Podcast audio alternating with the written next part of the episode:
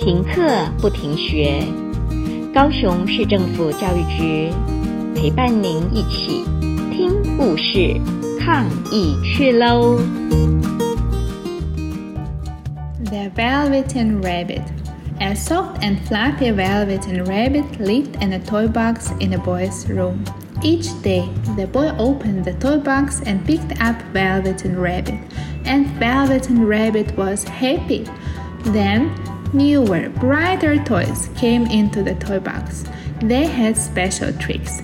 Some could move when the boy pushed a button, others bounced high. Velveteen Rabbit had no special tricks or buttons. No wonder the boy started to choose these other new toys. At night, when the toys were back all in the toy box, the other toys talked with pride about the fine things they could do. Velveteen Rabbit was quiet. There was not much to say.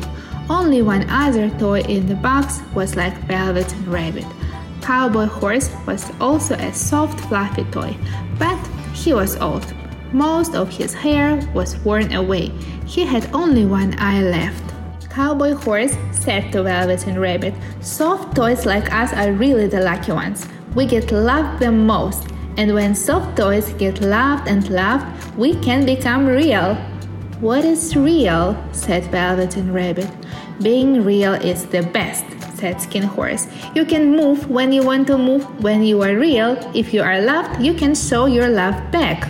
One day, Nana, who took care of the boy, flew open the lid of the toy box. She said in a busy tone, Oh dear, that walking doggy is missing. I must find something else for the boy.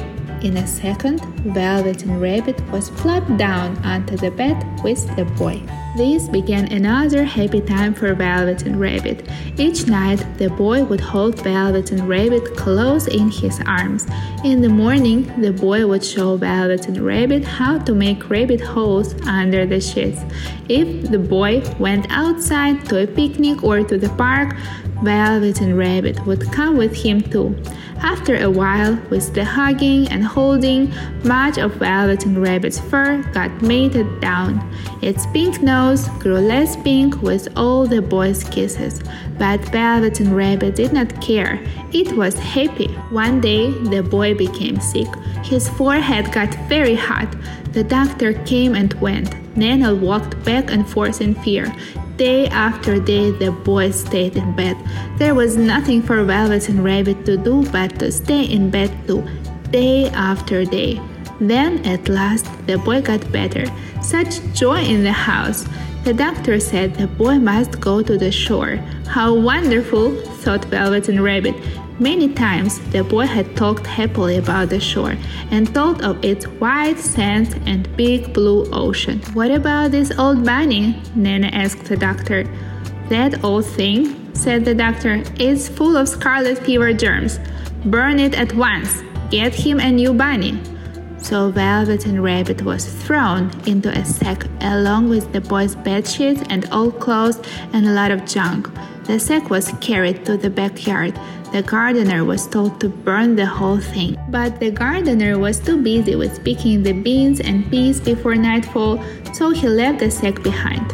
I will take care of it tomorrow, he said. The sack was not tied at the top, and Velveteen Rabbit fell out. The next day, when the gardener picked up the sack to take it away to be burned, Velveteen Rabbit was not in it.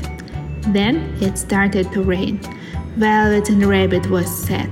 So far away from the boy, never again to be nice and cozy together, and now soaking wet. A tear fell from Velveteen Rabbit's eye over his cheek. It plopped onto the grass. All at once, at the spot where the tear fell, a flower grew up. Then the bud of the flower opened. A tiny fairy. Little rabbit, said the fairy, do you know who I am? I wish I did, said Velveteen Rabbit. I am the fairy that takes care of toys that are well loved, said the fairy. By then, Velveteen Rabbit was shabby and gray. The boy had laughed off all of its whiskers. The pink lining in the ears had long turned gray. Its brown spots, once fresh and bright, were now faded and hard to see. It is time now for me to make you real, said the fairy. I think I remember real, said Velveteen Rabbit. Now, what was it? Cowboy Horse had said. Ah, yes. When you are real, you can move when you want to move. If you are loved, you can love back. With one touch of the fairy's wand, Velveteen Rabbit felt different. Tickly, all of a sudden, each one of its two legs, sewn together tight, could move. A fly landed on Velveteen Rabbit's head, and it was itching. As quick as a wing, that foot was up in the Velveteen Rabbit's head to scratch it off. So this is being real. I can move when I want to move. I will show you some new friends, said the fairy. And the fairy took Velveteen Rabbit where several rabbits ran and hopped about. Soon they were all great friends. Time went by. The boy was back from the shore. He was all better now. One day the boy went to the backyard to play. From the trees nearby, a few rabbits hopped out. One rabbit was brown all over, and another one was all white. A third rabbit had brown spots, most of them faded. That one hopped the closest to the boy. The boy thought, Why, this rabbit looks just like my old bunny that was lost when I was sick. I love that bunny. What he didn't know was that it was his very own bunny. Come back to see the boy, for he was the reason the velveteen rabbit had become real. 故事听完了，亲爱的小朋友，听完故事以后，你有什么想法呢？可以跟你亲爱的家人分享哦。欢迎继续点选下一个故事。